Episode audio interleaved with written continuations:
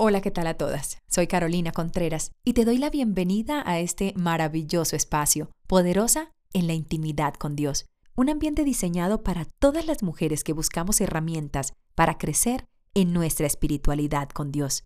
Bienvenidas y espero lo disfrutes. Hoy quiero compartirles em, un poco acerca de un versículo que en lo personal creería que puede levantar mucha ampolla. A mí me costó muchísimo este versículo le soy honesta. Es más, lo leía muchas veces y decía, ¿en serio está escrito? ¿En serio es real? ¿Debemos cumplirlo? Cada vez que lo leía para mí fue eh, muy conflictivo, por decirlo así, entre el versículo y yo. Hay muchos versículos en la palabra que debemos estar muy preparados para leerlos, entenderlos, disfrutarlos y practicarlos. Em, la palabra está para edificar, edificarnos y edificar a otros. Es muy importante y se hace mucho más valioso cuando tú ya lo has vivido y cuando tú dices, wow, es cierto, es completamente necesario. Y si está en la Biblia, es palabra de vida. Quiere decir que el Señor nos quiere hablar por medio de ella porque nos quiere edificar y quiere que nosotros tengamos una vida plena. Solo que nuestro ego es el que no nos deja entender realmente lo que la palabra nos quiere decir. Hay un versículo en 1 de Timoteo 2.11 que la verdad cuesta mucho, levanta ampolla, difícil de entender y de digerir. Me pasó, me costó, pero cuando ya lo entendí dije, wow, qué bendición de versículo. Y no sé si te habrá pasado a ti, a mí en lo personal me pasó y mucho. Y es, es pesadito. Hay unas versiones que lo hacen ver un poco más tranquilo y más suave, pero la Reina Valera le pone su toque muy picante y muy como que, ¿what? ¿En serio? Y sí, en serio. Primera de Timoteo 2, le voy a leer solamente el versículo 11, porque si es difícil digerir el 11, de ahí para abajo va a ser mucho más difícil digerir el resto. Entonces empieza por versículos, para que empieces a entenderlos y digerirlos en tu vida. Y es muy importante que los tengamos presentes. Así que aquí va. Primera de Timoteo 2.11 dice, en la Reina Valera. La mujer aprenda en silencio con toda sujeción. Sí, a mujeres, hola, ¿cómo están? Aprendamos en silencio con toda sujeción. ¿En serio? ¿Cómo así? ¿Las mujeres nos tenemos que callar todo? ¿No tenemos derecho a decir lo que queremos, lo que no queremos? ¿No tenemos derecho a decir las cosas? Sí, tenemos todo el derecho del mundo de decir lo que nos parece y lo que no nos parece. Resulta que cuando el Señor nos habla en esta palabra, diciéndonos que la mujer aprende en silencio, es muy difícil para nosotras como mujeres apreciar el silencio. El silencio nos cuesta. Y nos cuesta mucho más a nosotras que a los hombres. Los hombres tienen un diseño completamente diferente al de nosotros, así que somos completamente distintos, hombres y mujeres. Los hombres desde lo físico, desde lo visual, desde lo mental, desde la manera de percibir la vida, es tan diferente a nosotras como mujeres, desde lo físico, desde lo cognitivo, desde lo mental, desde lo emocional, somos completamente diferentes. Y el silencio es una de las cosas que nos cuestan muchísimo en nuestra vida y debemos empezar a entenderlo. Hay mucho ruido allá afuera y hay mucho ruido aquí adentro. Yo no sé si es que ya me cogieron los 60, 70, 80, no sé. Amo el silencio, amo los lugares retirados, los lugares solos. Tanta bulla me perturba. Seguramente en algún momento de mi vida fue fantástico, pero hoy amo el silencio.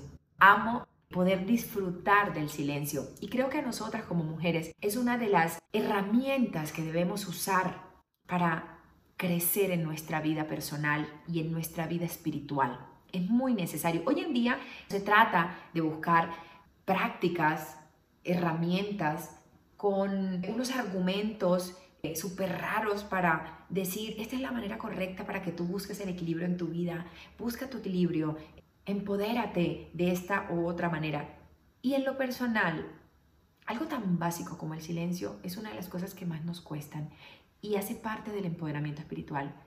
Yo mataba una vaca punta de cantaleta, ya no la mato, la mataba y a veces cuando empiezo otra vez a surgir ese ruido, ese ruido de que no me permite tener silencio, empiezo otra vez a decirme, a ver Carolina, cálmate, empecemos a trabajar en el silencio. El silencio es completamente necesario, no nos hace menos. Em, y la palabra aquí no es machista cuando está diciendo que la mujer aprende en silencio y en sujeción. Nosotros debemos aprender en silencio como mujeres, aprender a sujetarnos a la palabra, porque la palabra viene en inspiración del Señor.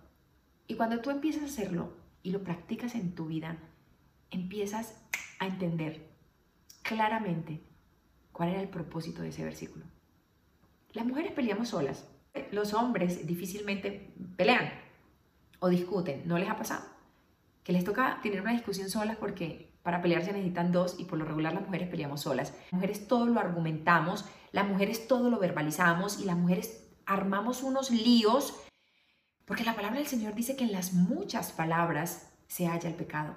Porque hablamos y hablamos y hablamos y, esa es la manera de querer eh, desfogar toda nuestra frustración o, o ira o rabia que tenemos en ese momento y creemos que esa es la mejor manera, verbalizándolo todo y se convierte en una discusión y hace ruido y lo que hace es conflicto y no hemos entendido el poder del silencio para nuestro hogar, para la crianza de nuestros hijos, para la relación con nuestros esposos, para nuestras relaciones interpersonales, es necesario el silencio. Cuando empezamos a entender el silencio en nuestra vida, empezamos a decir, wow, fantástico.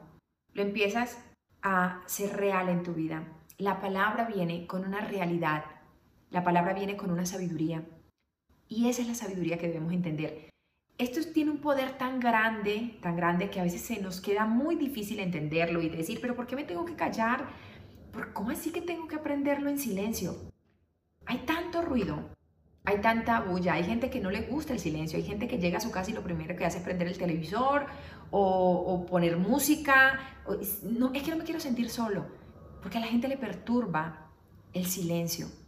Y el Señor habla en el silencio y tú necesitas comunicarte contigo en el silencio.